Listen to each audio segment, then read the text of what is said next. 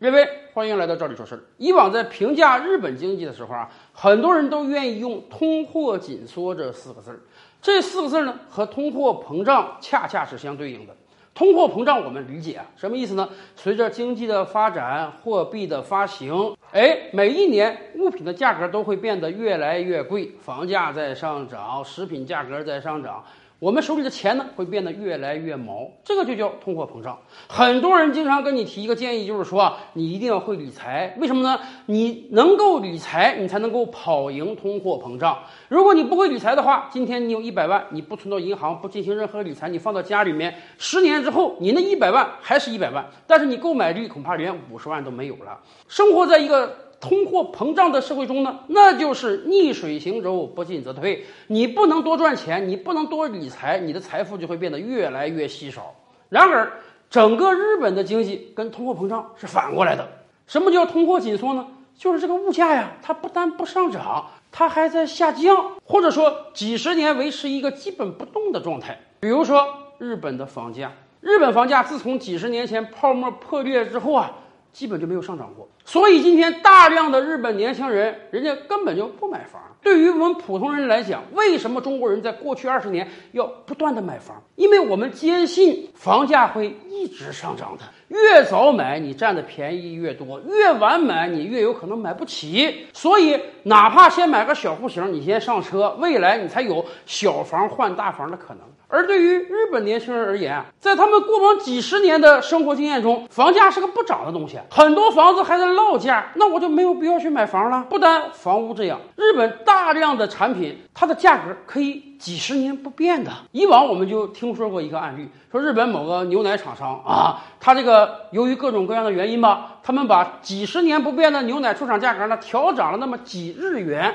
大概连一块人民币都不到，结果他们整个管理层要出来集体鞠躬道歉，说我们对不起消费者啊，我们把这个牛奶价格给上涨了，非常非常抱歉。涨价在我们这样一个通货膨胀社会中，那是太简单、太司空见惯的事儿了。我们就没看过什么产品在过往十几二十年中没有上涨，但是在日本真的有很多物品价格，它就是几十年价格如一日的，所以日本常年处于一个通货紧缩的状态。当然，以往我们也跟大家聊过啊，通货 膨膨胀不一定是坏事啊。通货膨胀代表着你这个经济体经济有活力，你不断上涨，因为物品价格是上涨，但是你这个人工工资也在增长啊。所以，虽然每个中国人都在抱怨为什么过去几十年这个物价涨得这么厉害，但是你翻过头去看一看，几乎每一个中国人。他的生活水平相较于几十年前都有了飞速的提升，而通货紧缩表面上讲啊，你这个价格不上涨，这是个好事儿啊。但是与此同时呢，你这个工资也不上涨，你这个整个经济是个停滞状态。大家可以想象吗？在过往三十年的历史中，日本的 GDP 总量总是维持在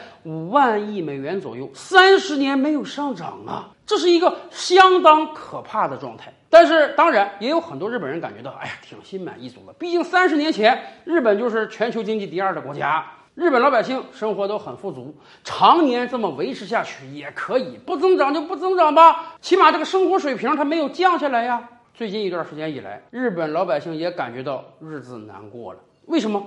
他们突然发现，很多常年不涨价的物品价格在上涨了。比如说各种蔬菜呀、水果呀、豆类制品呀、人造黄油啊，哎，这些产品的价格在过去几个月都飙涨了百分之五、百分之十，甚至百分之十五。甚至咱们举一个日本的平民美食啊，这个牛肉饭，哎，在我国有很多企业家。在日本呢，除了吉野家之外，还有一个松屋。很多去过日本旅游的朋友们可能都吃过啊。松屋的一个小碗的牛肉饭呢，在日本卖三百二十日元，这个价格维持了很长时间。然而最近松屋宣布我要调价了，调到多少呢？三百八十日元，涨了六十日元，接近百分之二十的涨幅啊！说实话，对于普通中国老百姓来讲，涨价这个事儿我们非常习惯。你门口的拉面去年可能卖四块钱一碗，今年可能就卖五块钱喽。那个小笼包子十年前一块钱四个，现在可能一块钱只能买两个。但是我们刚才讲了，在物品价格不断飙升的时候，我们每个人的收入几乎也都能有相应的增长，所以相对而言呢，我们并不感觉到日子难过。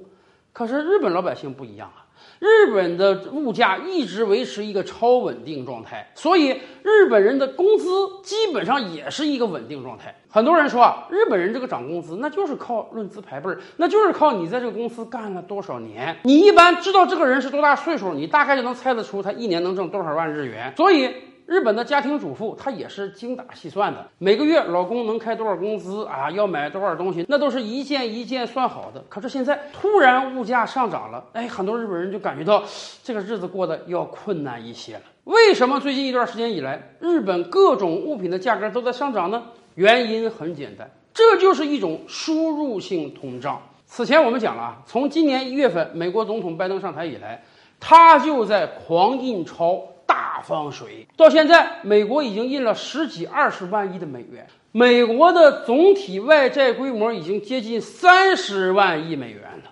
这样的大印钞、大放水，导致美国国内通货膨胀，美国物价已经涨了一轮了。这使得全球范围内的大宗物品的价格在不断上涨，这个上涨的态势已经蔓延到农产品了。美国的牛肉，美国的大豆。价格都比以往有了很大的提升，而日本这个国家，咱们清楚啊，它是一个物资极其贫乏的国家。日本几乎所有的产品都需要仰仗外国进口。咱们就说这个牛肉饭吧，一碗米饭上面放了几片肥牛，那个肥牛都是美国进口的。美国养牛业非常发达，相对而言呢，牛肉价格比较低。但是在过去一段时间以来，美国肥牛的价格已经飙升一倍了。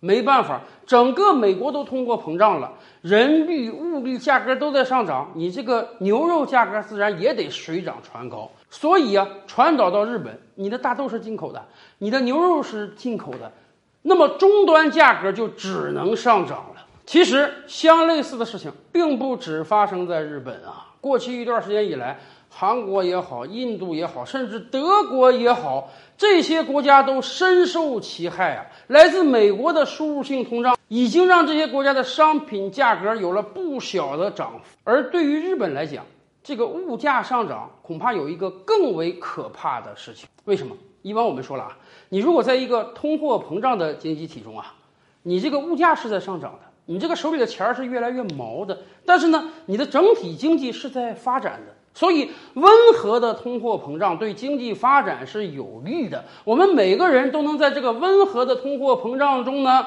赚到更多的钱，享受到更好的生活。只要你这个温和的通货膨胀不要巨变成恶性通货膨胀，不要一夜之间你这个本币贬值个十倍百倍，那就没有太大的问题。所以今天美国虽然通货膨胀也很严重，但是很多经济学家说啊，哎，由于通货膨胀，所以美国股市也屡创新高，美国房市也屡创新高，美国的通货膨胀也使得美国经济在最近一段时间以来有了大发展。因此，二零二一年虽然美国疫情也很严重，但是美国经济已经恢复正增长了。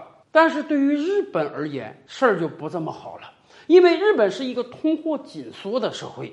虽然你这个物价在上涨，但是日本老百姓手中挣到的工资没有上涨。你并不是像美国那样，由于大印钞，你刺激了经济发展，在通货膨胀的同时呢，经济在增长。你的物价提升完全是因为人家卖给你的东西价格高了，你必须花更多的钱，付出更多的努力，才能换来跟以往同样的东西。这对于日本经济来讲，那可不是个好事儿啊！也就是说，在未来很长一段时间里，日本恐怕会同时面临经济停滞和通货膨胀，这就是标准的滞胀啊！这对于任何一个经济体来讲，都是一个非常麻烦的事情。所以啊，以往可能很多日本人还盼着说，我这个通货膨胀来一点嘛，那别老是通货紧缩，导致我这个经济停滞。可是现在，来自于美国的输入性通货膨胀，不但不能让你的经济发展起来，反而会给日本带来更大的危害呀。